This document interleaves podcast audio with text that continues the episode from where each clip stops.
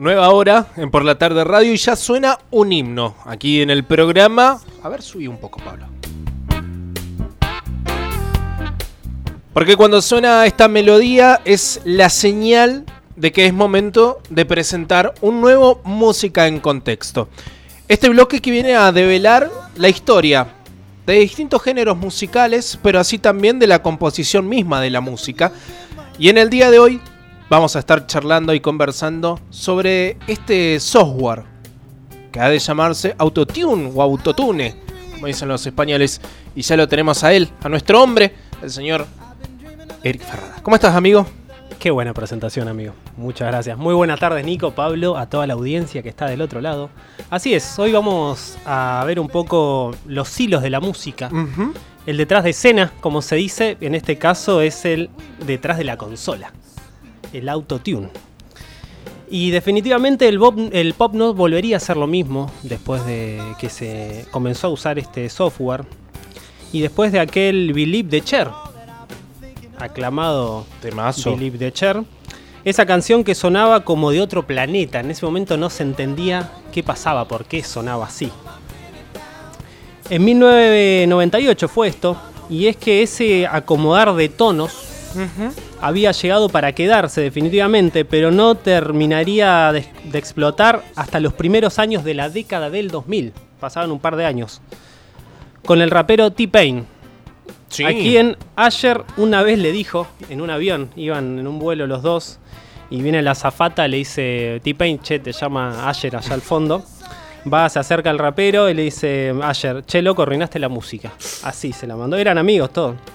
A lo que T-Pain le respondió, pero yo no inventé el autotune, y en realidad tenía razón, el rapero, porque el autotune hab- había sido mm, inventado tiempo atrás. Así que está sonando de cortina Believe de Cher. Vamos a escuchar un poquito cómo sonaba esa voz robótica.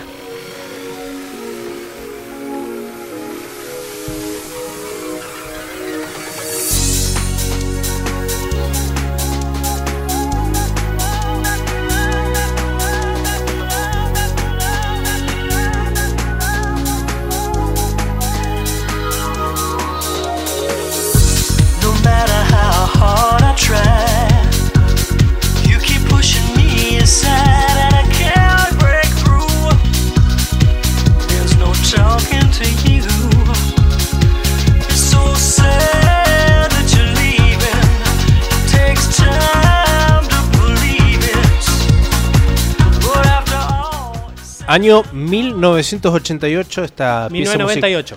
98, perdón. Esta pieza musical de Cher. Exactamente. Qué Y este, sí, revolucionó un montón porque la gente no entendía cómo era que sonaba de esta forma tan robótica. Les cuento que este software fue inventado por in- un ingeniero que trabajaba, escuchate esta, en una petrolera y le habían encargado de desarrollar un sistema que captara la vibración del sonido en la superficie de la Tierra y así encontrar yacimientos de petróleo justamente y con estas reverberaciones eh, ellos averiguaban la forma del subsuelo. Dirán, Eric, ¿qué tiene que ver esto con la música? Te equivocaste de columna. Claro. Pero no, nos vamos acercando al cruce con el- este software con lo antes nombrado, ¿no? Ujú. con, la, con la música. Una noche nuestro ingeniero Andy, así se llamaba, estaba cenando con unos amigos y una de ellas le dijo, che, ¿no podés inventar algo que me haga, haga que cante bien? Porque mirá que te- hago el esfuerzo, hago el esfuerzo, pero no le pego a ninguna nota. A lo que Andy eh, respondió, voy a ver. Y esa fue la esencia, la semilla del autotune. Andy Hildebrand sería este muchacho y relacionó el tratamiento de da- datos sísmicos acústicos y su aplicación en la geofísica, ¿Qué tal? con una herramienta que permitiría manejar las frecuencias y ajustarlas a una escala musical concreta. Te dirás tal nota y decías, bueno, la llevo a este punto y te la acomodo. Queda todo, todo eh, estable, digamos. Así, en 1996 inventó la primera versión del programa en su portátil. Digo portátil porque en esa época Ya tenemos la imagen en la cabeza, ¿no? Cuando Sí. portátil, la, mediados de los 90. Él mismo dijo, me lo quitaban de las manos. Al principio los estudios de Los Ángeles, principalmente las productoras más importantes, lo compraban para abaratar los costos, los costos de grabación. Era una herramienta usada como un corrector de tonos, tal como se lo había pedido su amiga aquella noche en la, en la cena. Un maquillaje imperceptible sería, ¿no? Para la voz y también lo definen como una chapa y pintura, ¿no? Sí. Así como algo que te lo, te lo arregla. Hasta que el productor Mark Taylor dijo, llevemos esta perilla hasta el fondo y a ver qué pasa. De ese experimento nació la canción que estábamos escuchando recién, Believe, en el 98. Eh, de ahí ese secreto quedó develado totalmente. eh, y era un secreto que los productores tenían guardados, eh, un- como un as bajo la manga, Claro. digamos, que tenían Sí, sí. cuando alguna toma salía mal. Aunque obviamente lo seguirían usando, no es que no. Antes lo que pasaba con la música es que vos alquilabas un estudio de grabación y tenías ponerle una semana. Entonces tenías que hacer las tomas y, la, y tenías los músicos y como salía la toma, salía el tema, digamos, no lo podías acomodar. Bueno, este, este software mágico llegó para abaratar esos costos.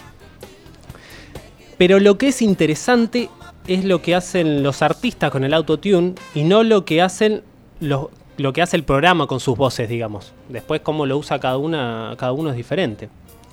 Y no es la primera vez que una tecnología llega para dividir. Les cuento que también eh, dividió opiniones en la música, eh, los sintetizadores o la máquina de samples. En 1962, el Sindicato de Músicos del Reino Unido intentó prohibir el uso de estos dos en las sesiones de estudios, porque de repente un solo músico con una computadora podía sonar como cuatro a la vez, y se perdían puestos de trabajo. Mirá, también en el 2004 hubo una huelga en Broadway por durante cuatro días en contra de los sinte- sintetizadores porque querían que cuando vayas a ver una, una obra, un espectáculo, hubiera el mismo número de músicos que siempre y no menos con más máquinas. Claro. Defendían los puestos de trabajo, pero esto bueno, viene pasando ya desde la revolución industrial más o Hace menos. ¿no? mucho tiempo. Hay dos posturas claras, te cuento Nico, le cuento a la audiencia respecto a esto, a esta tecnología.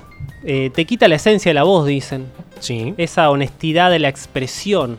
O por otro lado, es una democratización de la música donde con un celular y con un programita sacas un tema, lo acomodas y sonás muy bien, lo subís a YouTube, ¿no? Que es lo que pasa hoy en día. Sí. Entonces- Tengo un ejemplo ahí, pero después si querés lo charlamos.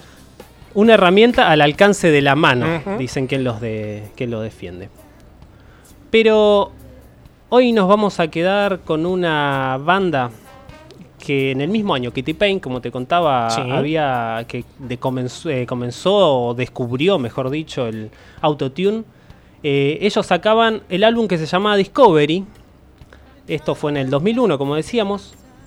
Podemos escuchar claramente el uso del software, pero con una onda robótica y futurista. Estamos hablando de los Daft Punk. Vamos a escuchar la canción y si querés ahí seguimos Dale. charlando.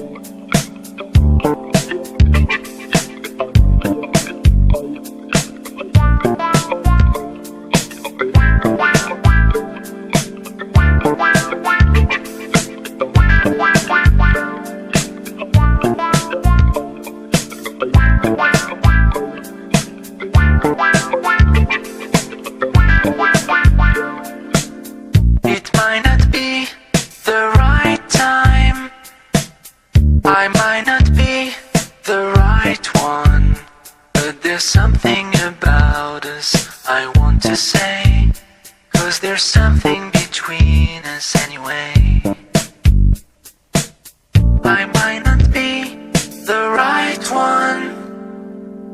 It might not be the right time, but there's something about us I've got to tell. Some kind of secret I will share.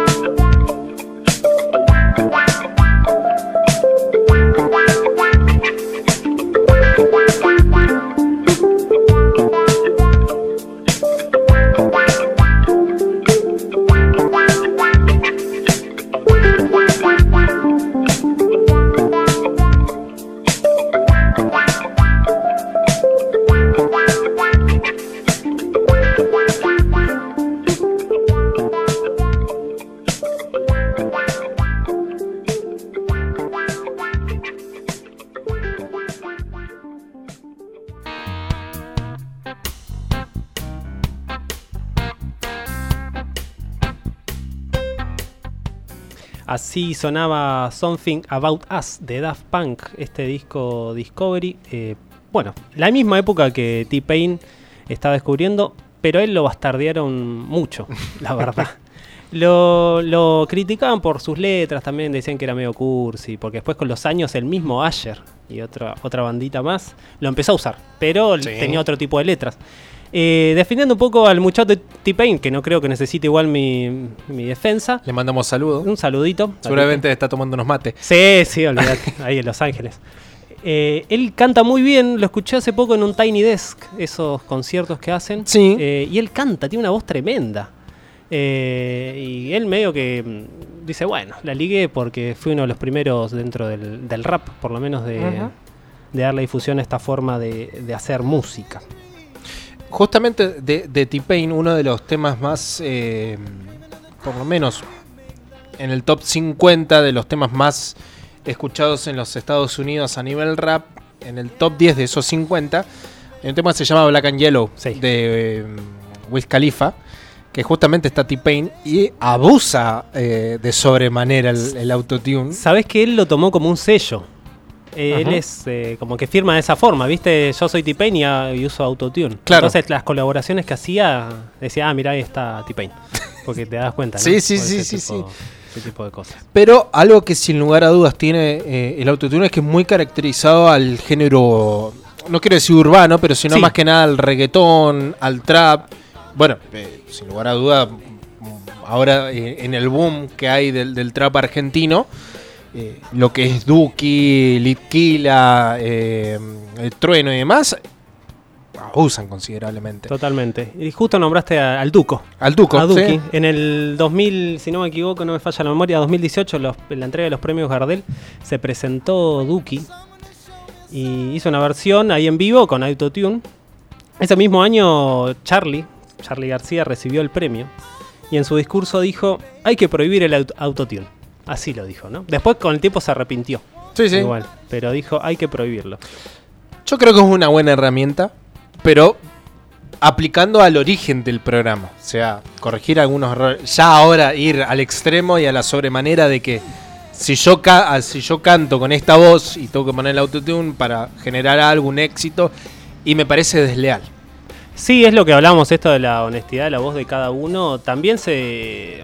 se esto se. Se creó como una forma de hacer música que es eso, ¿me entendés? Como que. Y además, eh, no por eh, desmerecer, ¿no? Pero el pop, eh, o sea, es pop, digamos. eh, vos vas a consumir eso, que es pop, y por algo está hecho, tiene una, toda una forma de ser que es Sí, para el mercado, ¿no? Entonces no, no es que. Uy, de repente el autotune entró en la música clásica, ¿viste? claro. Es como algo que desde siempre el pop es pop y si lo aceptás bien y es así. Sí. Es lo que es. Bueno, de hecho hace pocos días en, en Uruguay se presentó María Becerra. Sí. que está con un boom.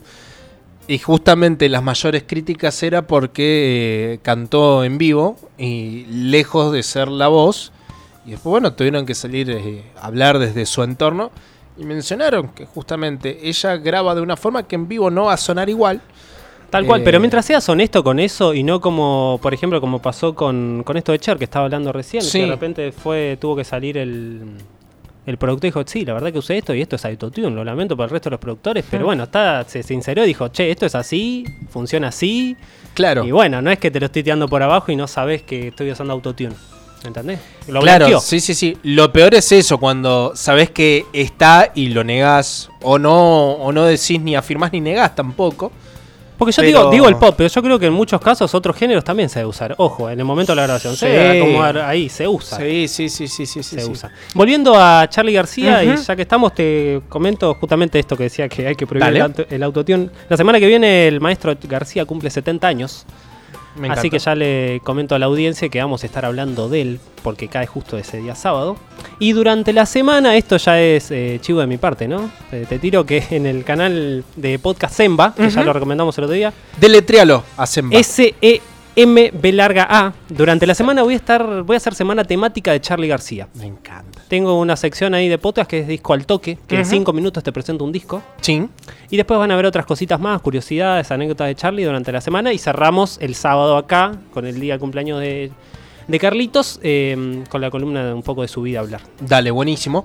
Semba Podcast en Spotify, en otras aplicaciones más. Y no, en Spotify está, bueno, en, en Anchor, Anchor, como se dice. Sí. Es un loguito eh, naranja. Van a ver el loguito naranja, ese es Semba.